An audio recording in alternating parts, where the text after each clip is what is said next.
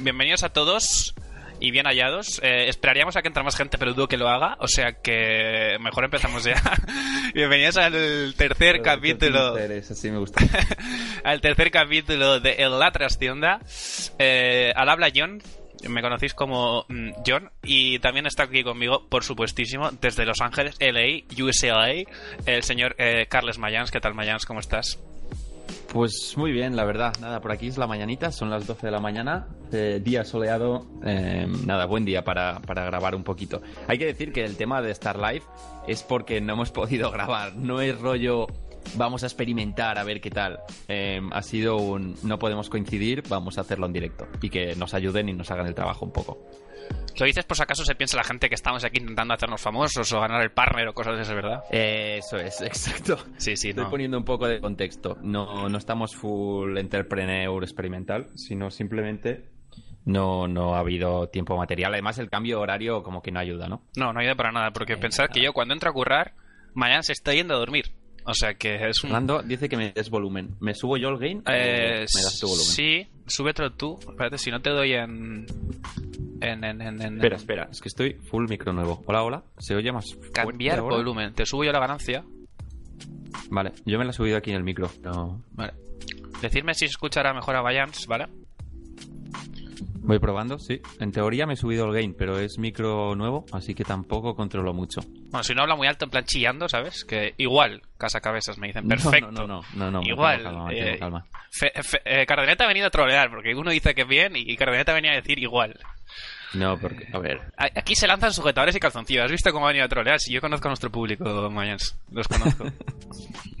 no, joder, vale, vale, vale. Dice que. yo me estoy subiendo el gain, pero no sé. Espérate. le he dado una buena vueltecilla.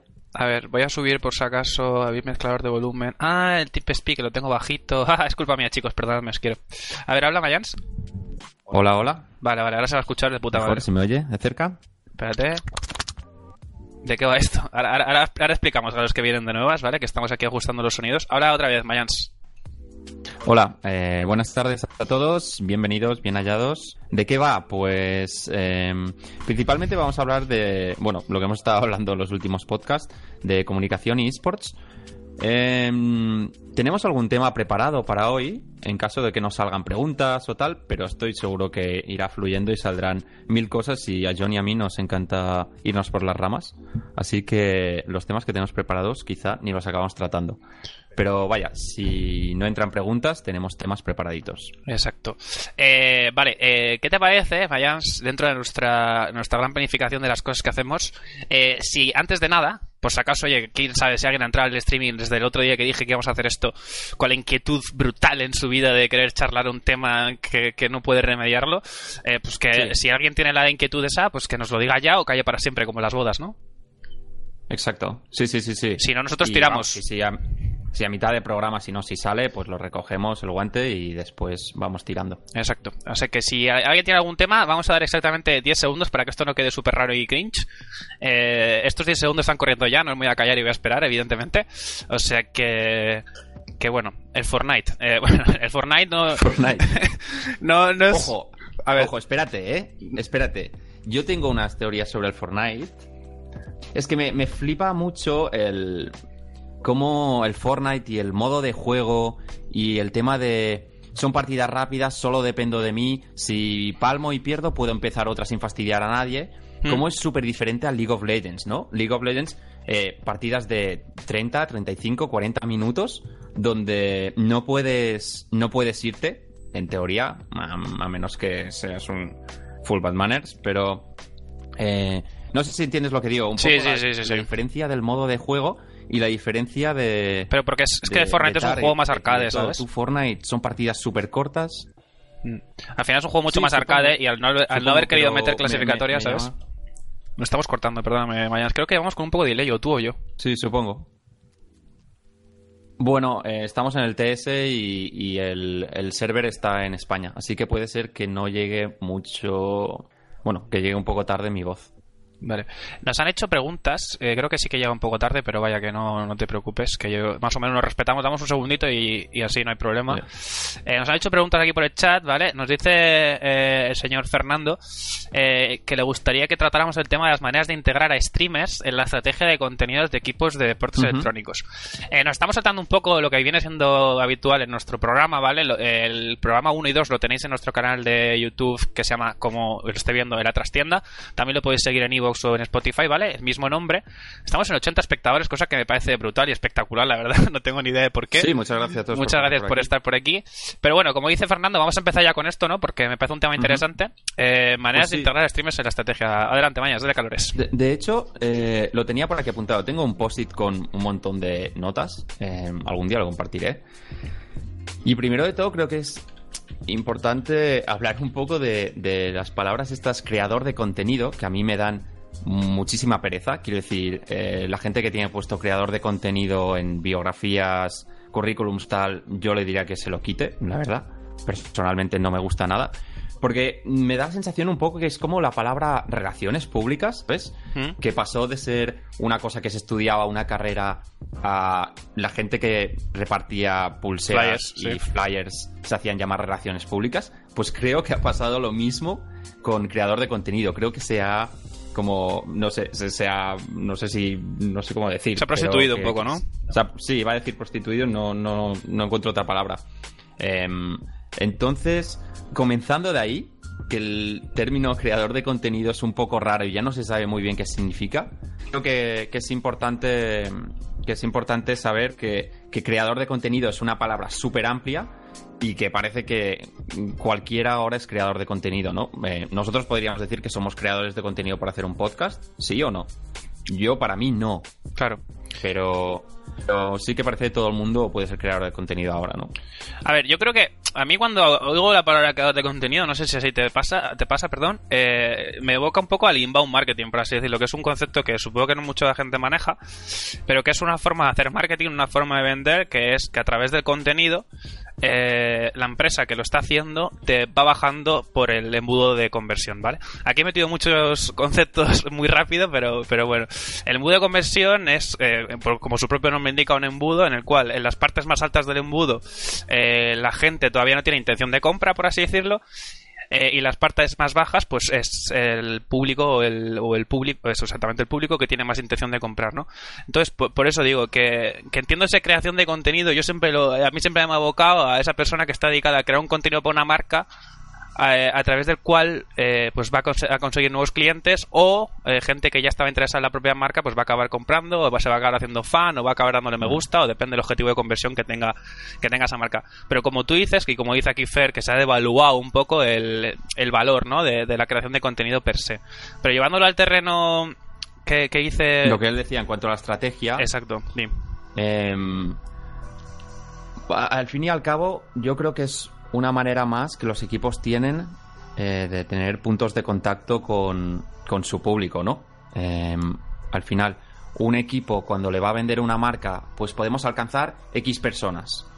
Y tú en vez de, yo qué sé, imagínate, 50.000 personas, eh, 25 de Twitter, eh, 15.000 seguidores de YouTube y tal. Si en vez de decir podemos alcanzar a estos, dices pues podemos alcanzar a estos y además tenemos estos streamers que nos permiten alcanzar todavía más gente, digamos que es más fácil de vender, ¿no? Entonces, supongo que a nivel de estrategia, el punto principal es tener más puntos de contacto y por lo tanto eh, más impactos eh, potenciales.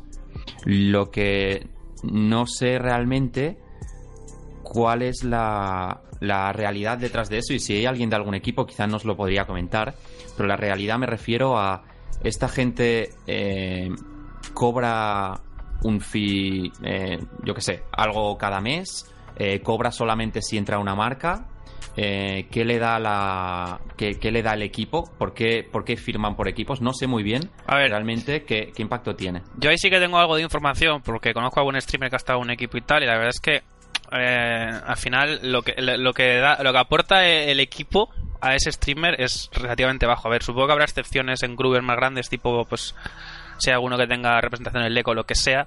Pero, pero bueno, se han visto casos, por ejemplo, el Ojo Ninja creo que dijo el otro día que no iba a seguir en Mad Lions. Eh, Soldier creo que dejó de estar y ahora está en, en As, bueno, lo que era antes Asus, que ahora se llama S2V, creo, ¿no?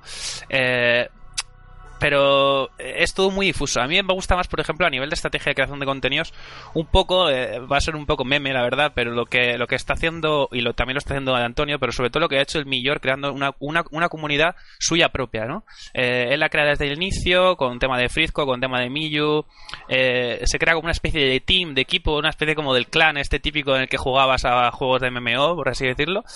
Y... Pero entonces, ¿cuál es la razón de asociarte con un... La razón es la exposición, yo creo, ¿no? Que la exposición la exposición inicial, porque después realmente el, si tú el, empujón. Hmm. claro, es el empujón y me parece una manera como de intentarlo hacer rápido, como, como de intentar pillar un atajo. Em, no sé, entiendo que em, que bueno, que, te motive, ¿no? Decir, pues estoy con este equipo, tal, pero me parece algo más de cara a redes sociales y tal, que en cuanto a la realidad, al final el equipo que, que te hará un tweet eh, a la semana de que estás streameando. Es que no, no sé. No sé si realmente tiene el valor que, parece. Eh, nos preguntan qué es un impacto. A ver, eh, el término impacto, hay dos términos básicos en, marketing que, es, que son como por este, bueno, hay muchos más, evidentemente, pero está el impacto y el, y el alcance, que son KPIs al final. Y el impacto o impresión suele ser la cantidad de veces que una cosa se ve y alcances la cantidad de personas que ven esa cosa. No sé si habéis entendido un poco la distinción, pero, pero es un poco, es un poco esa.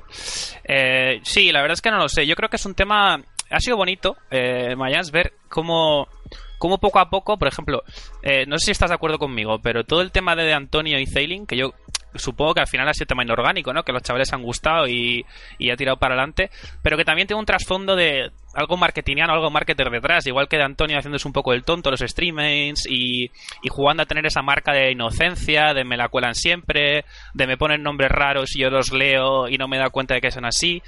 Entonces también ha sido bonito ver como chavales jóvenes, ¿sabes? Se están dando cuenta que ellos mismos y sus propios streamings son marcas y que los tienen que vender de alguna forma y con ello han creado todo un ambiente, un ecosistema y, joder, la peña se lo está creyendo, ¿no? Y se lo está, y, se lo está considerando. Es, es como.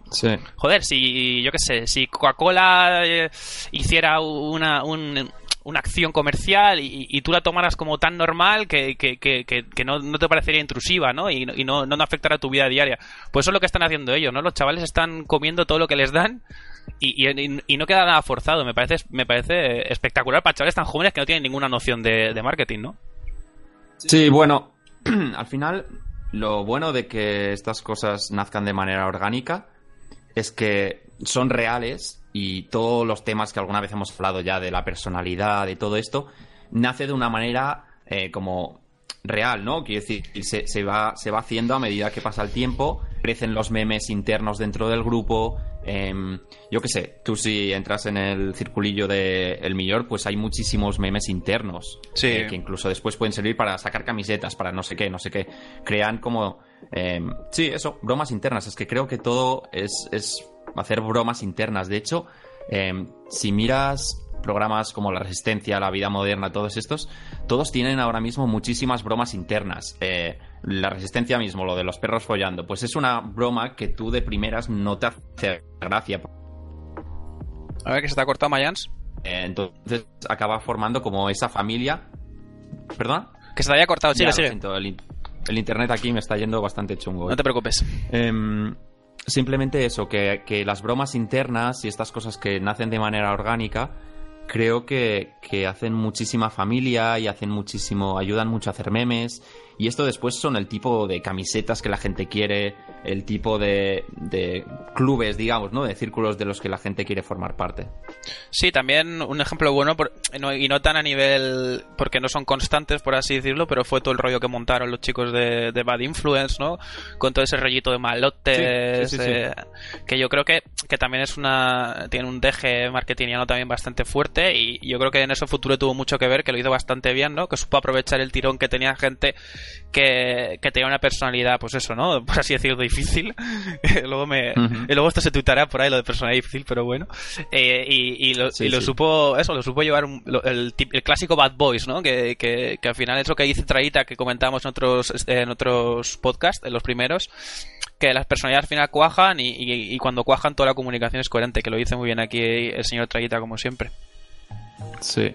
sí, en cuanto a lo que decía Fernando, que dice, ¿nos parece que todas las plataformas y mecanismos del sector están orientados a monetizar individuos y no colectivos? Yo creo que Twitch está haciendo trabajo porque se intente, se intente monetizar, no monetizar, sino dar caña a los colectivos. Eh, lo que sacó, por ejemplo, ahora de Twitch Squad, ¿no? Que puedes streamear a la misma vez y tal. Sí. Como que están, bueno, están ayudando a a que se empiecen a crear este tipo de grupos y están facilitando herramientas.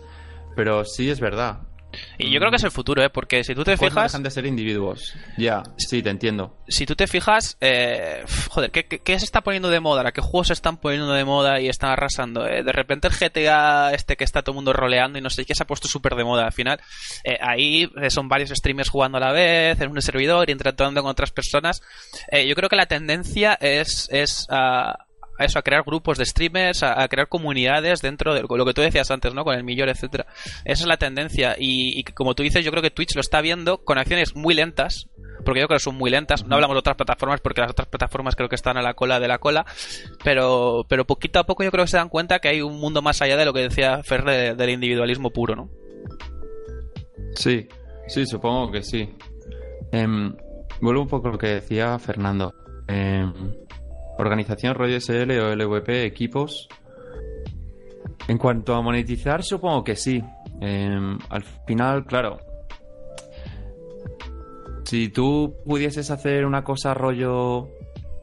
Yo qué sé, imagínate que en una partida, pues en las partidas pudieses ver los streamings eh, individuales de cada uno, como el point of view ese que hacen o cosas así, quizás se podría intentar hacer algo. Pero teniendo en cuenta que al final es como un canal de tele y que tú solo ves una transmisión, como que me parece súper difícil realmente mirar e incorporar más a, compañías como SE o BP o las que sean. Mm es un poco, eh, además, yo un poco contradiciendo esto, yo me acuerdo que cuando salió todo el tema de, del PUBG, del, del Battlegrounds y tal, que, que, había como una dicotomía, ¿no? La gente que decía que había que hacer el streaming o que había que vender eh, el juego competitivo eh, con un punto de vista como aéreo, ¿no? Con grúa, por así decirlo, en el que se viera toda la imagen, pues eso, ¿no? Varios jugadores peleando unos con otros. Yo decía que yo, entendía que ese juego se tenía que vender a través de, de, de, los que jugaban y de sus streamings personales, ¿no? Que tuvieras el pod, que pudieras acceder a varias cámaras a la vez, porque al final aunque, aunque como decíamos antes, la tendencia sí que, eh, sí que es hacia, hacia las comunidades, sobre todo hacia las alianzas entre streamers para generar eh, más impactos, ¿no? Pues al final si tú, si, mi, si te traigo mi público y tú te traes el mío, pues los dos públicos al final se quedan con los dos, no solo con uno de nosotros. Pero yo sí que creo que hay eh, eh, partes de, de, los esports que sí favorecen ese individualismo y que sí lo, y que, y que sí se hubiesen visto beneficiadas, por ejemplo, es el caso del PUBG, yo creo, pues imagínate tener una partida en que estén 90 tíos, en una está el Shroud y hay tres o cuatro streamers más conocidos, pues tú al final no quieres ver la acción desde arriba, tú quieres ver a la personalidad, que al final es eh, a la persona que sigues y la persona que te interesa, ¿no? Pero, pero bueno, supongo que hay distintas vertientes, ¿no? Distintas formas de verlo. Hmm estaba leyendo por aquí también un poco eh, don Pedro que decía sobre que es una manera rápida y tal para los para los clubes, o sea, para los streamers. Está, está contestando al tema de por qué los streamers se unen a, un club. Es un rápido, pero si se integra de forma orgánica y cuaja dentro de la filosofía del club, pues mejor que mejor en el medio largo plazo. Sí, estoy de acuerdo. Lo que pasa es que me parece que. Mmm, a ver, y volvemos un poco a lo de la personalidad. Que cada equipo. Digamos que. Mm, cada persona tiene una personalidad. Y entonces. Em, cada persona representa al, equipo. Pero los equipos tampoco tienen una personalidad muy clara. Entonces me parece imposible, me parece muy difícil que se acabe cuajando. Eh, y por esa misma regla de tres, los clubes tendrían que fichar a las personas que representan sus valores y no al revés. No podrían ir a buscar a la persona con más viewers. Tenían que ir a buscar a la persona que, les encaja, ¿no? Y eso me parece que es bastante imposible. Sí, porque por ejemplo, eh, a mí se me ocurre eh, Team Queso, ¿no? Que al final se creó a, a, partir de youtubers, que es una marca creada a partir de gente que, que hacía vídeos y hacía directos de, de Clash Royale y otros juegos así. Eh, ahora de repente meten un personaje como Lucas Rojo que rompe un poco con, con toda esa, yo que sé, buena cara de, de, los streamers que tenían, de, de, la interacción eh, en plan muy vanilla, muy, muy blanca, ¿no? Con, con, ellos. Y llega alguien que es más canallita, que ayer o antes de ayer tuvo problemas con, con Lolito, porque si le criticó un streaming, no sé qué. Y es un poco por eso que tú decías, y lo que hemos dicho muchas veces, que al final las marcas eh, tienen un tono, pero pero, pero a veces cuando les conviene eh, dejan de usarlo, otras veces pues se olvidan de él, eh, a, a, veces favorecen que entre una personalidad y se olvidan un poco de lo que son, eh, bueno. Creo que también tiene que ver con, que, con que no son marcas muy formadas, ¿no? Pero, eh, es como que tienen pocos años de vida y al final los pasos que dan los hacen mirando al, al, al plazo corto y no al plazo largo, ¿no?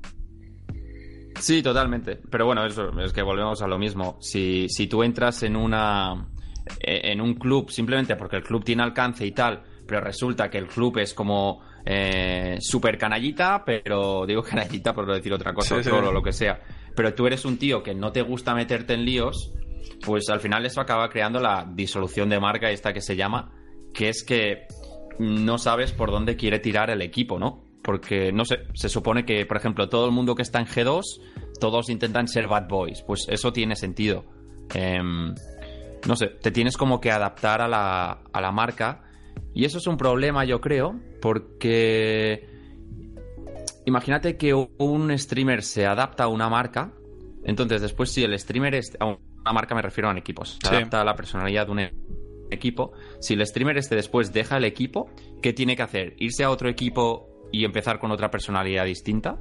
Es que no, no tiene mucho sentido. Claro. Es que es exactamente eso. No sé, no sé si me explico, pero creo que tiene todo el sentido del mundo. Esto en cosas como el fútbol y tal, pues se ve mucho menos, ¿no? Eh, yo que sé, pues sí, que por ejemplo el Barça pues intenta fichar a tíos de X manera, a Neymar le hace que se quite la cresta y que se ponga un pelo como menos cantoso, ¿no? Cuando lo fichó, todo eso. Eh, pero son cambios ridículamente pequeños. Eh, a nivel personalidad, tú no sabes la personalidad real de, de un jugador de fútbol. En cambio, un streamer tú sí ves su personalidad y es realmente la parte más importante. Da igual lo bien o mal que juegue, entre comillas. Eh, pero si esa personalidad la tienes que hacer coincidir con la del equipo, es realmente una locura y una tortura. Y dudo que ahora mismo los streamers estén buscando un equipo que les encaje a ellos perfectamente con su manera de ser y con el tipo de stream que quieren hacer. Simplemente están buscando un equipo que les dé cobertura, impactos y un poco de difusión. Nos comentaban por aquí Mayans, que creo que viene muy bien para ¿Sí? el tema que querías proponer tú hoy. Eh, bueno, estaba, estaba, siendo un poquito troll el que lo preguntaba, pero que qué nos parecía la estrategia de comunicación de Riders, y creo que ponía entre paréntesis que le parecía mal, o no sé qué ponía. Ah, mira, ponía, habla de la estrategia de comunicación de Riders, y entre, entre paréntesis es desastre y my opinion. ¿Qué te parece la estrategia que suele llevar Riders de comunicación? Pero que... Supongo que nivel redes, nivel Twitter, nivel redes sociales, no creo que institucional, bueno, al final suele ser lo mismo los esports, pero vaya. Sí, bueno, yo, yo, a ver, hablar de estrategia es un poco. O, Supongo que se refiere un poco al. Habría que estudiar muchísimo lo que hacen. Al tono, interacción, etcétera, ¿no? Sí, supongo que se refiere a eso. al tipo de contenido. A ver, yo tengo mis opiniones, ¿vale? Porque yo sí que están Riders, ¿vale?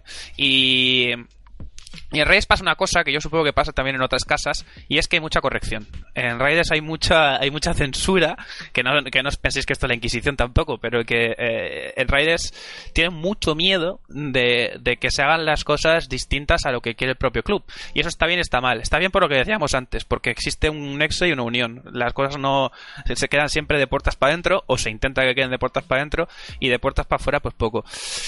Eh, lo que pasa con Raiders, yo creo, y Mayas tú me corregirás o no, es que es que es lo mismo de siempre, que no tienen una personalidad, son como un equipo que entraron con dinero, eh, creo que nunca han ascendido de forma orgánica en una liga, simplemente han ascendido subiendo con pasta, y eso se ha quedado en la conciencia popular y nunca han definido han, han, empezaron cogiendo el papel como lo de los salvadores de los esports no el, vamos a crear el MEC vamos a hacer X pero siempre se han quedado muy eh, en la corrección yo recuerdo los tweets que intercambiaron con Heretics, etcétera, cuando Heretics hacían el trash talk y ellos se sentían como ofendidos, pero luego cogía toda la cúpula de Raiders y, entraban al trapo enseguida.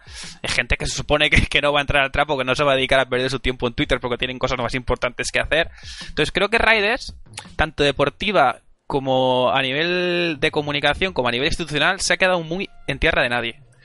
Y quizás estoy siendo muy crítico. Bueno, deportivamente creo que no, no tenemos que hablar deportivamente. Bueno, eso ya es una opinión personal mía, pero, pero, pero vaya. Eh, creo sí. me, me, refiero que a nivel de conjunto, creo que, que, se han quedado un poco eh, en tierra de nadie. Como que no han sabido coger su sitio y se han acostumbrado muy a. Sí, pero.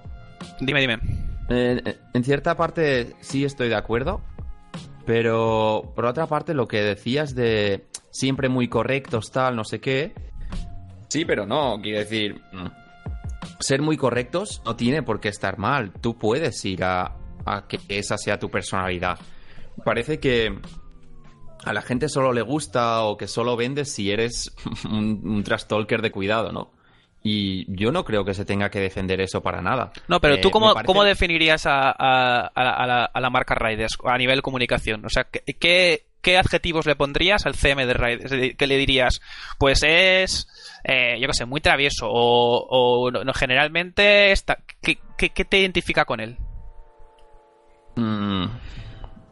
ya, no sé, yo te diría que es como... Es que esa mm. duda, esa duda es, es, de, la, es de la, Tora, ¿sabes? Es muy blanco, pero sí, sí, totalmente, tienes razón. Pero yo creo que no iban mal encaminados. Creo que creo que la, la figura de, ser friendly, como pone, pone por aquí Kirios en el chat, no creo que ser friendly esté mal. Y, eso es una cosa que parece que, eh, no sé, como que a la gente le disgusta. Eh, yo creo que, por ejemplo, Origen es friendly y Origen tiene muchísimos seguidores. ¿Friendly ahora o antes? Yo creo que lo sigue siendo. Sí, pero... Claro, pero antes, al final ganaron los seguidores por, por, la figura que lo representaba, ¿sabes? Pero yo me refiero que se puede ser, como tú dices, ser friendly no está mal. Pongamos el, caso Clown, Cloud9. Él mismo representaba lo friendly. Expe que es una figura friendly. Sí, pero dentro de un carisma. ¿Entiendes? O sea, es... Bueno, claro, eso es otra cosa. Claro. Una cosa es lo que dices y otro cómo lo dices. Exacto. Eh, si tienes que decir, pero no sabes cómo decirlo, pues no sirve para nada. En el caso de, de Expeque, pues tenía que decir y tenía cómo decirlo, por mucho que sea con acciones e incluso aunque sean involuntarias. O sea, yo, yo me refiero a que, por ejemplo, clubes como que también son bastante eh, friendly, como tú dices, ¿no? Por así decirlo, que son muy vanilla. Tipo, pues, por ejemplo, Cloud9, ¿no? Que nunca han intentado ir de Bad Boys, que eh, streamers que han tenido, pues siempre han sido muy respetuosos con todo y cosas de ese tipo. Pero aún así buscan, pues yo que sé, la broma con Scarra todas las mañanas de Are You Awake. Eh, cuando tienen un enfrentamiento, pues los sus CEOs calientan se calientan entre sí, pero sabes que tú estás sabiendo todo el rato que es Friendly Banter y que no pasa nada porque se llevan de puta madre entre ellos.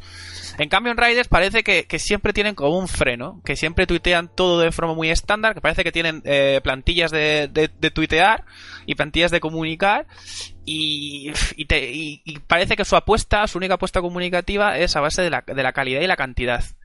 Y yo creo que es un error, creo, ¿eh? Hacen muchísimas cosas bien en Raiders, ¿eh? hacen muchísimas cosas bien y han sido eh, muy beneficiosos para el sector, para los esports y para el League of Legends en España. Pero, pero a nivel de a nivel comunicativo creo que tienen pues esa falta, ¿no? Eh, sí, eh, sí, realmente. A ver, estoy de acuerdo en que Movistar ha hecho muchas cosas por, por los esports en general y tal. Pero sí que es verdad que se ha quedado mucho en un terreno ahí un poco perdido. estoy leyendo lo que pone Don Pedro. Mm, es que ese Friendly Banter lo deben de realizar los personajes del equipo, no la cuenta del equipo. Es algo separado que se complementan. Buah, yo creo yo no estoy de acuerdo tampoco.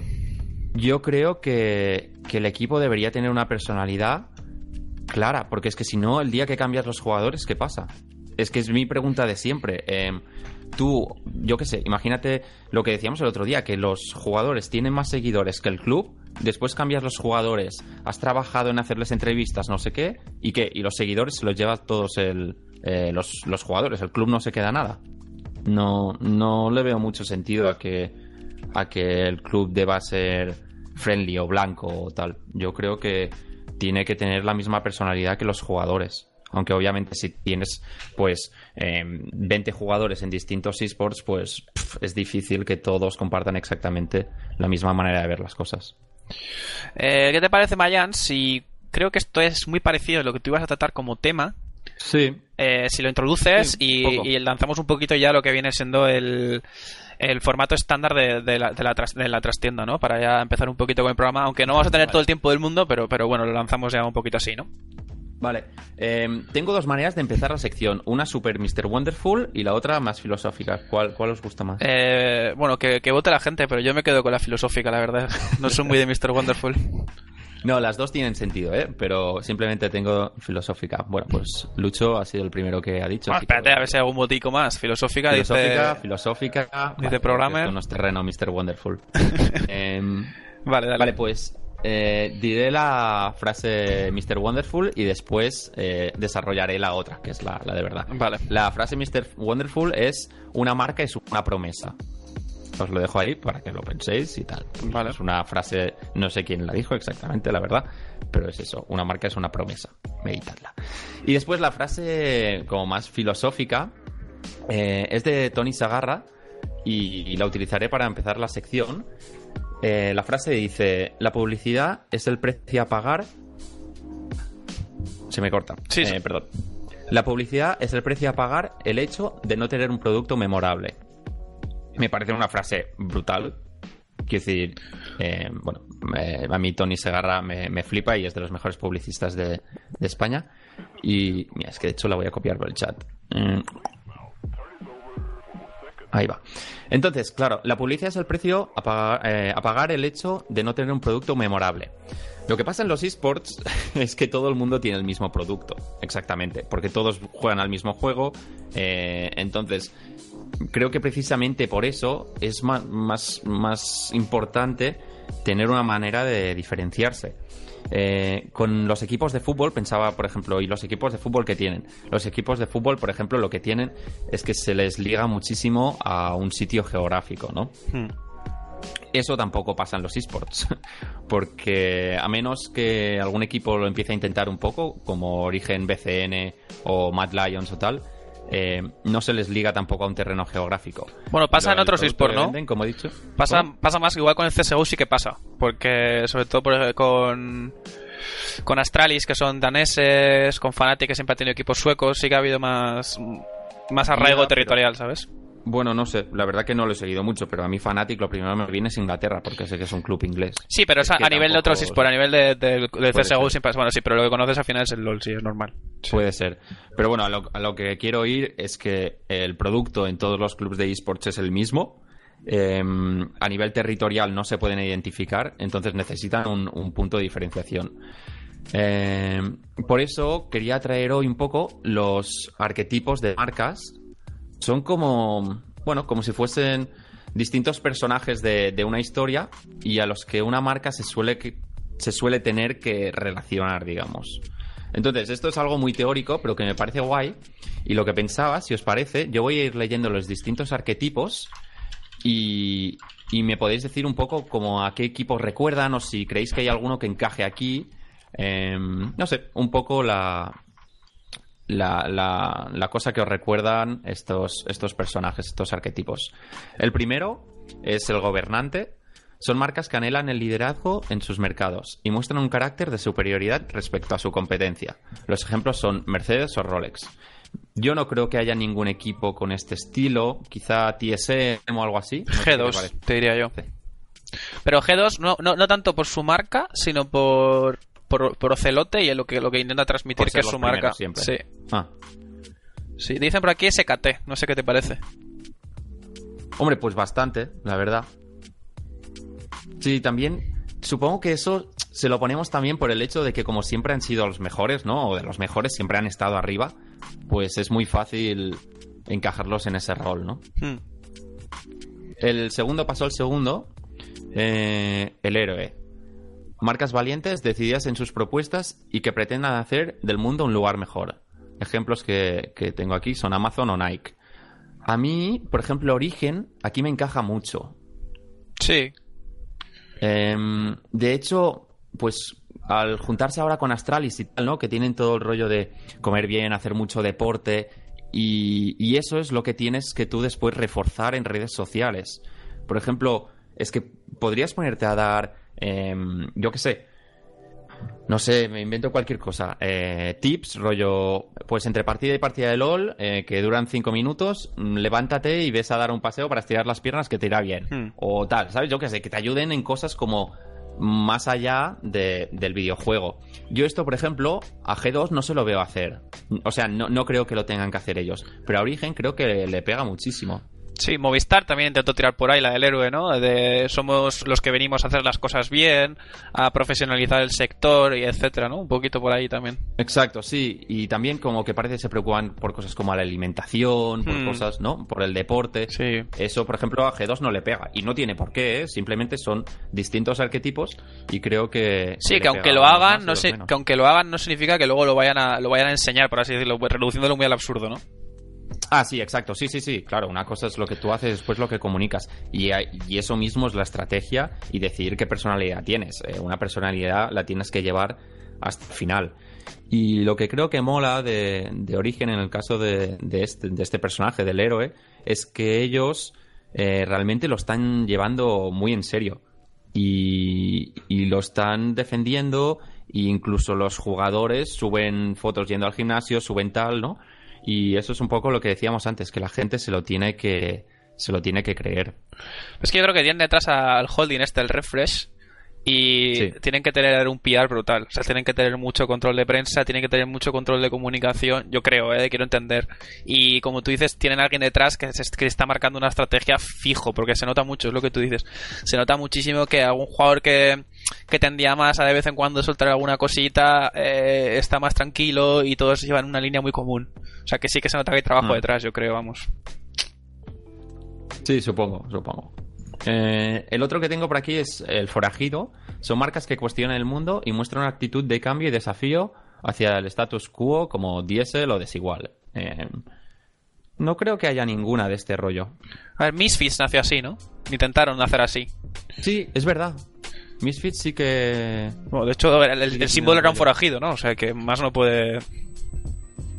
Sí, pues sí, quizá Misfits sí, no, no lo había pensado, pero quizá, quizá pegaría. Mira, voy a ir pegando aquí. Sí, porque-. A ver, el problema que hay es que dentro de todo el espectro que vas a decir, eh, seguro que hay equipos muy conocidos que no vamos a nombrar ni una sola vez. Y ese es el problema, ¿no? Esa es la conclusión que supongo que quieres llegar. Sí, exacto. Esa es un poco la conclusión, pero incluso podemos pe- pensar algún español. Hay algún español que creo encaja. El, el cuarto es el cuidador. Son marcas seguras de sí mismas que transmiten confianza y bienestar a sus públicos, como Danone o Nestlé. También podría ser un poco el rollo de, de origen, ¿no? Sí. Igual Es un poco también. eh, Giants por el, por el tema de, de llevar tanto tiempo, ¿sabes? Como que es la marca de, de referencia, la de, la de todo el mundo. Ya, sí. O sea, tú, Sí, como muy si te dicen cuál es, colega, ¿no? claro, si te dicen cuál es el club de España que más así más prestigio tiene fuera parte de, bueno, es que bueno, el que más prestigio tiene, yo creo que dirías Yayas, ¿no? Porque es el que siempre lleva, el que nunca te ha engañado, el que siempre nunca se escucha nada malo de no han pagado a X. Ya. Sí, sí, sí. Da, da confianza, supongo. Mm. Supongo que sí. Y tiene ese rollo, como dice don Pedro, ese rollo de cuida mucho a sus jugadores. eh, Y la imagen de familia. Lo que pasa es que después me parece que tienen toda esta imagen. Es, es- porque es lo que es el club. Pero después lo que ellos transmiten es algo totalmente distinto. Ya, eso es verdad. El pleito, es el meme, es el no sé qué. Eso es verdad. Sí, ayer, le- Eh. ayer leí un tuit a, a David, al, al director deportivo, que me pareció una barbaridad. No sé qué dijo. Ah, eh, a Lozar, perdón, David le llamó. Eh, que ponía algo así como eh, el, silencio, lo de- a- refiriéndose a Rivera, es por la raya que se acaba de meter, algo así. Es como, macho, ¿cómo puede un director deportivo de un club como Giants soltar semejante barbaridad en redes sociales? Que supongo que luego lo borraría o no, pero, pero me pareció. Ya, no sé. Y que entiendo que, que haya gente que la haga gracia y tal, ¿eh? Quiero decir, yo los memes a saco y. No, no, pero lo soltó, lo soltó full seco, eh, sin meme. O sea, lo soltó pum. En plan. Ya, no sé. Em, no sé, por ejemplo, si pues si hay un equipo que hace como esta figura que decíamos antes del forajido, de se ponen ante el mundo, tal, no sé qué, y joder, yo qué sé, y quieres mostrarte abiertamente como que eres pues un equipo que, joder, más de, más de izquierdas y tal, pues perfecto, quiero decir, no hay ningún problema. mm, obviamente perderás a mucha gente, pero ganarás a mucha otra. Y seguramente con un, con un lazo más real. Pero bueno, em, es lo que hay. Si no se quieren arriesgar, pues queda todo un poco blanco. El otro arquetipo que hay es el inocente. Son marcas que transmiten simplicidad, optimismo y felicidad. McDonald's, Disney. em, Yo aquí Bueno, no veo que- a Excel, por ejemplo. La marca ¿Sí? inglesa. Sí, no sé por qué, como que siempre intentan, como que al principio intentaron, supongo que fue su community manager, seguir un poco el rollo de G2, contestándoles a Twitch y eso. Pero siempre que hacen algún vídeo, alguna cosa, siempre intentan, pues, no sé, como hacerlo todo muy, muy, muy llano y muy plano, ¿no? Como no, muy inglés, por así decirlo. Bueno, es, es un poco Mad Lions, quizá, ¿no? Sí, también, sí, Mad Lions también. Un poco más para, para niños, un poco más, bueno, más, más blanco. Lo que después, pues sale en lo que sale y después también te pasa que, claro, tienes en el club, tienes a Falco, tienes a gente pues que es trolecilla. Eh, y volvemos un poco a lo que decía don Pedro antes de, de, de que, bueno, que para mí si tienes jugadores que no encajan con lo que el club quiere representar y tampoco les puedes hacer callar, no les puedes decir tuitea como si fuesen tweets para chavales de 10 años, no se lo puedes decir eso. Eh, entonces cuando se crea esa disonancia y se diluye muchísimo la marca y no le acabas pillando el sentido. De Mad Lions creo que vamos a tener que hablar en algún programa que viene, ¿eh, Mayas? Porque, Uf, porque vienen curvas, ¿eh? ¿Sí? Un poco spoilerino, pero, pero, pero, pero yo creo que sí. No sé por qué, pero. Bueno, he, vi- he visto que se ha ido algún... Bueno, el videógrafo se ha ido.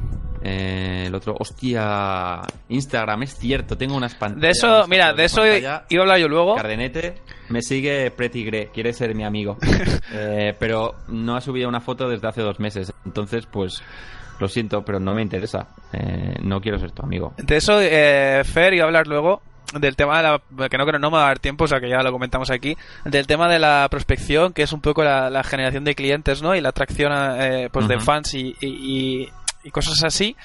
Y esa es una de las cosas que iba a criticar a, a muerte, ¿no? La, la, la intención de ganar fans a base, pues eso, de seguir cuentas y luego dejar de seguirlas, que me parece marketing de- del siglo II antes de Cristo y que es una cosa que por favor se debería erradicar. O sea, incluso prefiero que compres seguidores a que Sí. hagas esa es que no, no tengo calificativo para, para darle, porque me parece cutrísimo. Y, y, o sea, que lo hagas un poco vale, pero que encima lo hagas de forma repetitiva y lo dejes como automatizado, es que... Es, no- Ya. aquí- aquí- Yo que- que- desde aquí lo digo. Yo tengo una, me he puesto una aplicación de estas para controlar eso, solo por, por hacer el seguimiento. Y si, si veo que Pretty Gre me sigue, como ya lo hicieron con Falco y con no sé quién más, pues voy a dejar de seguir las cuentas de Mad Lions a, a todas. Es que no me da la gana. Me parece cutrísimo, me parece feo, me parece poco respetuoso. Y más si me estás siguiendo con una cuenta de Instagram que hace dos meses que no cuelgas nada. ¿Qué quieres que te siga? Si no pones contenido, ¿por qué te voy a seguir? ¿Qué me ofreces tú? ¿Qué? ¿Qué? ¿Qué? Exactamente. Que eso es un poco. Eh, ya me estoy cargando mi tema, pero me da igual lo que iba a introducir también un poco luego. El tema de, de los sorteos, que es un- una cosa que creo que, que es como el shortcut más eh, vacío del mundo para intentar ganar seguidores de forma súper poco orgánica. Es como, "Ah, estamos sorteando estos cascos que cuestan 20 euros, eh, sígueme, eh, tuitea, eh, sigue a esta cuenta que de, eh, de no sé qué, que me patrocina los cascos, eh, sigue a la, cuen- la cuenta de la silla gaming que patrocina mi equipo, no sé por qué, pero también a ver si cuela, eh, eh, suscríbete a mi canal de Twitch y entrarás en el sorteo de este bolígrafo y es, es como, tío, de verdad, o sea... Es que además eso es momentáneo, porque hago el follow y después, si los siguientes tweets que subes no me interesan ninguno de los últimos cinco que has subido, pues te mutearé o te daré un follow. Exacto, y es que al final, eh, joder, lo que comentaba antes del inbound, ¿no? Hay, hay formas mucho más eh, correctas y mucho más placenteras de cara al, al- al- al que lo ve y al lector de, de generar interés, ¿no? Pues crea contenido, crea una historia, lo que decimos siempre, ¿no? Crea una narrativa, eh, no necesitas mucha pasta, no necesitas muchos recursos para, para hacer ese tipo de cosas, tío. Eh, no sé, que decide qué quieres transmitir y transmítelo.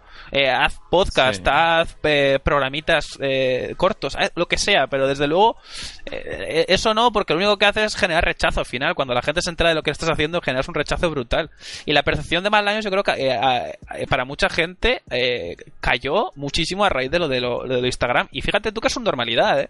Que a alguien se le ocurrió Ya. a- a- activar eso. Y, Ya, es que es una tontería. Yo entiendo que, igual que pasan los departamentos de marketing, tú lo sabrás que muchas veces te piden números, números, Oh, números. sí. Para este fin de año o para este fin de mes necesitamos que crezcas en un 3% en el número de seguidores. Y claro, es que eso es, pa- para empezar es algo que no se debería pedir. Está bien poner objetivos para controlar, obviamente, pero no creo que, no creo que funcione así. Em, además, si tú ganas seguidores haciendo un sorteo y después no les ofreces nada más a nivel de contenido, por ejemplo, ¿qué valor tienen esos seguidores? Si son seguidores que, que- que no te van ni a dar like a los posts, ni a comentar, ni nada, el, el valor es, no sé, me parece nulo. Sí, porque a mí esto me pasa mucho en mi curro, que, que pues vendemos festivales de promotores, que bueno, festivales y conciertos y tal, eh, que les gusta, no les, gusta tanto la, venta, que a mí me parece absurdo, como que en los posts y, y en, los- el contenido que hagamos haya muchos likes haya mucha gente comentando, ¿no? Entonces tú lo que haces, coges y haces una campaña de interacción en Facebook, que básicamente Facebook lo que hace a través de su algoritmo es enseñarle esa campaña a la gente que está muy dispuesta a interactuar con tu página, aunque no vaya a comprar en la vida.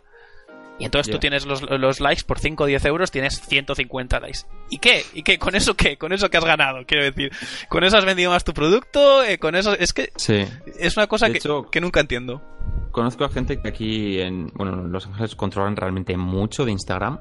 Y dice que lo primero que hacen, ellos tienen una, bueno, aplicaciones de estas para ver la gente que está activa y tal, Mm. y a la gente que te sigue y no, no tiene, no te hace likes, no te escribe, no tiene ningún tipo de interacción contigo, van bloqueando, van bloqueando, van bloqueando.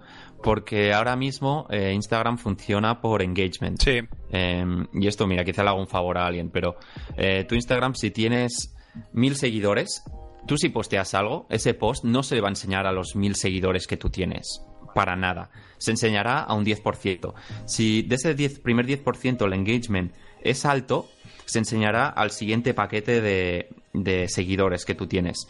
Si de ese 10% siguiente, no sé si es 10 por- o 15%, vuelve a tener un engagement un poco más alto que el primer tramo, Creo que es se más, creo que es más bajo aún, ¿eh? Puede ser, no lo sé. Yo la última vez Pero que hablé de esto cosa- creo era el 3%, 3 y pico, ¿eh? No sé, pero la cosa es que mm, tienes que tener engagement. Eh, hace un tiempo nadie se fijaba en el engagement, todos los seguidores, tal, no sé qué. Eh, ahora mismo los seguidores y los likes no cuestan nada.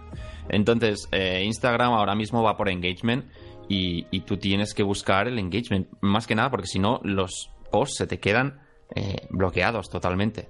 Sí. Y es jugar a la lotería cada día, porque si un día resulta que justo los primeros 100 personas a quien se lo enseñas tienen buen engagement contigo, perfecto. Pero si el segundo día mm, tienen cero engagement contigo, pues ese post no lo verá nadie. Claro, y por eso se paga tanto la posición de CRO, la posición de, de persona que se dedica a optimizar las conversiones y se dedica a optimizar los objetivos de conversión de, de las campañas de marketing, etcétera. Porque ahora mismo eh, o sea, el, el nuevo marketing está todo centrado en eso, ¿no? Vamos a dejarnos de chorradas y vamos a centrarnos realmente en la performance, ¿no? En el rendimiento, en el que queremos conseguir Sí. X. Pues vamos a por X, ¿sabes?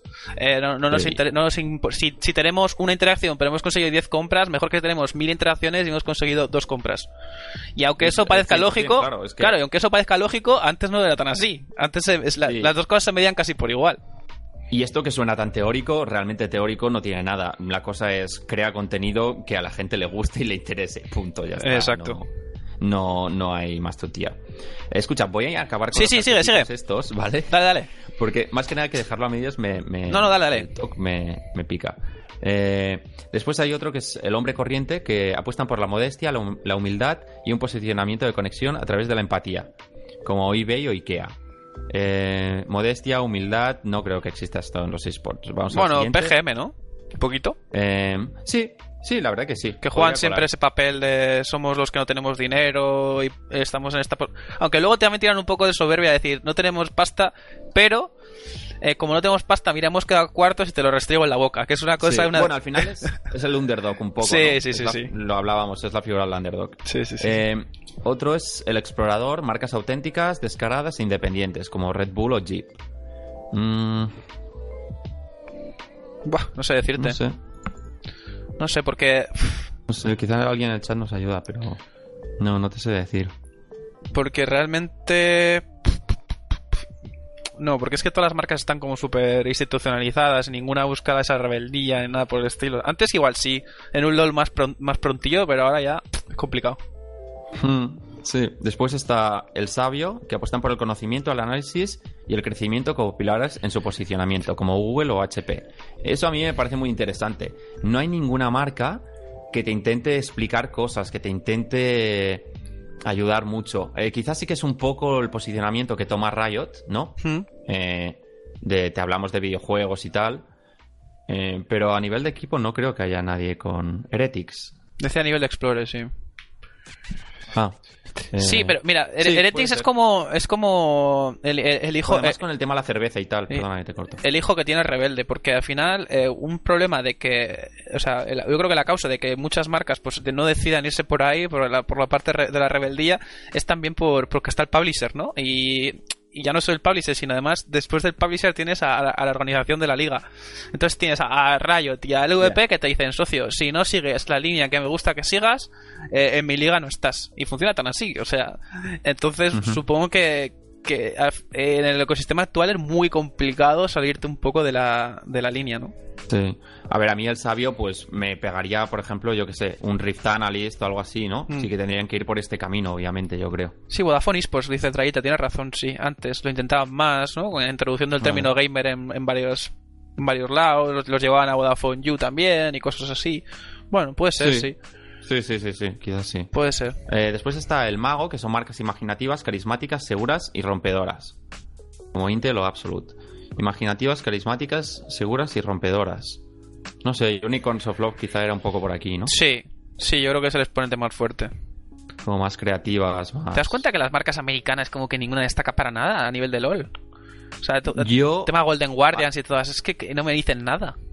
ayer estaba hablando con alguien de Cloud9 y, y me preguntaba un, como que creía que le faltaba a Cloud9 y tal, y, se- y le dije exactamente eso. Pero es que no les pasa a ellos, les pasa a todos. Es que son todos iguales, tío. ¿Todos? Son, son todos exactamente iguales.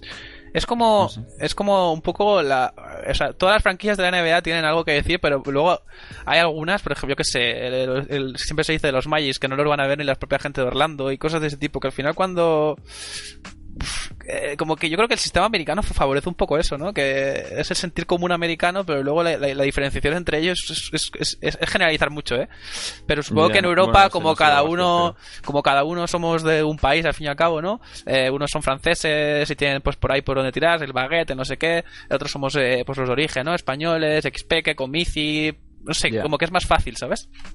Ya, no sé. Mm, Sí, pero eso a nivel de jugadores lo podrían utilizar también. Em, por ejemplo, eh, con Jizuke empezaron muy bien con la coña de, de lo italiano y tal. Sí. eh, de Italian Stallion. eh, salía comiendo pasta en el anuncio para Vitality. em, sus tweets eran como un poco rajando de la pizza con piña. Pero después eso se paró y creo que eso se puede estirar muchísimo, muchísimo. Y creo que es muy divertido, creo que es muy chulo. Y es que además es algo que tiene totalmente único. Yo eso, vamos, es que lo hubiese estirado a saco. Eh, el- la primera semana le hubiese puesto un gorro de cocinero y lo podría haber puesto a hacer pasta en un vídeo. No sé. Eh, no sé, creo que son cosas que se pueden reforzar mucho y no sé, no entiendo muy bien por qué no se hacen. Pues sí. Eh, después de acabo, el amante son marcas pasionales, seductoras y que buscan complacer a su público estableciendo relaciones emocionales fuertes. Martini y Victoria's Secret. este sí que creo que no, no está, no está muy, No, muy. La verdad es que no. Eh, bueno, no sé, pues quizá un poco bad influence con el rollito de, de Future y tal, ¿no? Y de Hola Ser Sergio y eso. Eh, pues podría Con ser lo... hacker, yo que sé. Sí, sea- podría ser lo más, lo más cercano, así. No sé, por decir algo. O las streamers estas, bueno, eso, eh, me a meter un... Eso es la marca de Cabrón Maravilla. un poco. Sí, sí, se deja que... Enseñando pantorrillas, sí.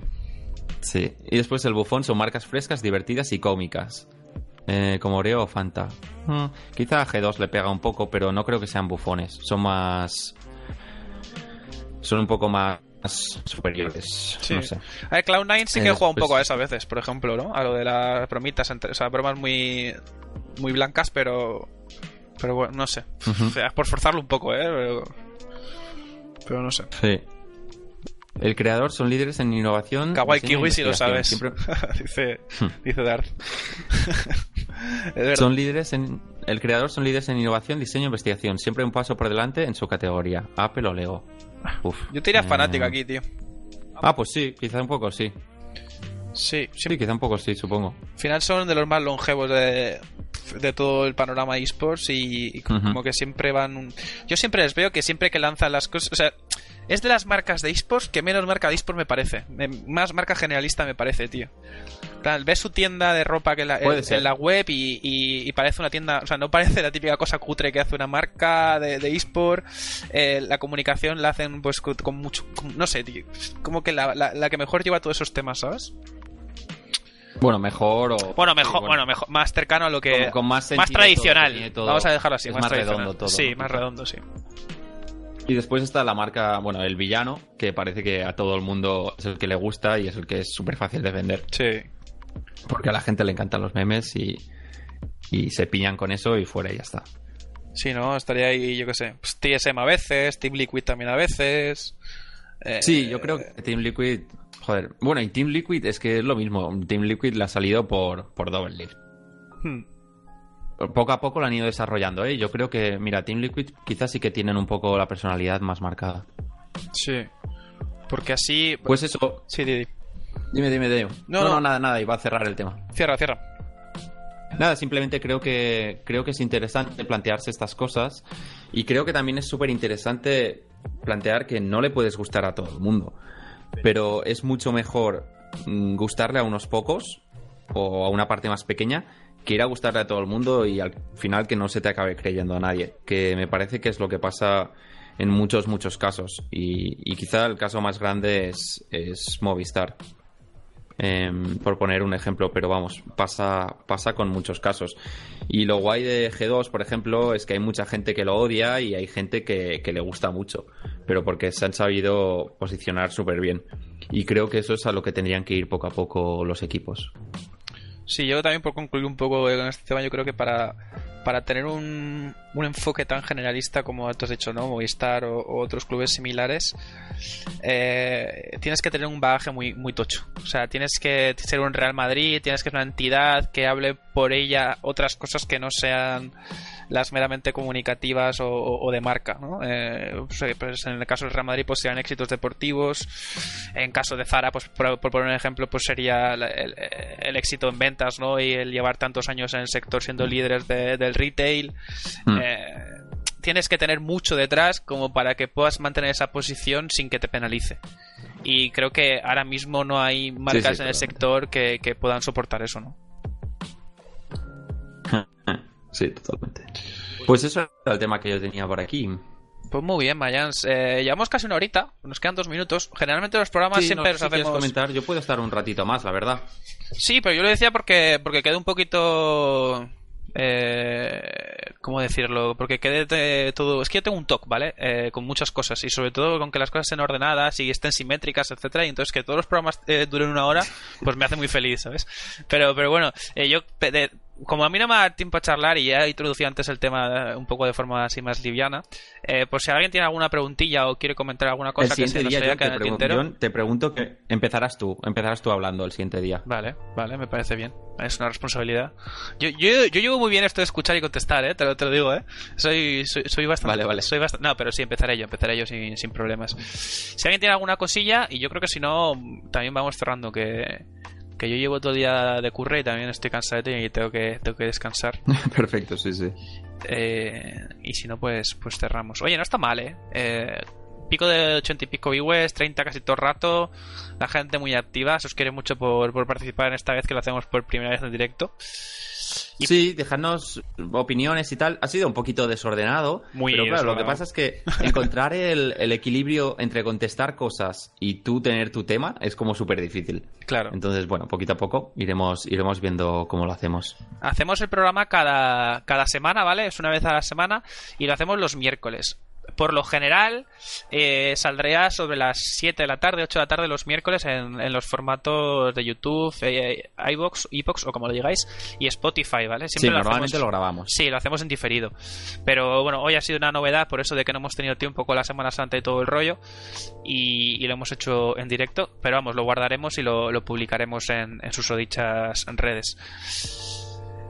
Eh, pues nada, yo creo que podemos cerrar, ¿no, Mayans? Vale, perfecto. Sí, sí, sí. La verdad que eh, he apuntado un par de temas por aquí muy guays y, y, cualquier otro que se os ocurra nos lo mandáis por, por Twitter, los tenéis allí escritos eh, y os los contestaremos por allí o bien los utilizaremos para, para otro episodio, porque yo creo que las opiniones que la gente tiene muchas veces nosotros ni nos las planteamos y son súper interesantes. Y tanto que sí. Así que nada, chicos, os convidamos, os invitamos a, a- a- a que nos escuchéis la semana que viene. Eh, cerramos por aquí. Muchísimas gracias por, por atendernos. Y, y nada, esto ha sido la, esto ha sido en la trastienda, episodio 3. Eh, un beso, un abrazo, un todo. Hasta luego. Buenas noches.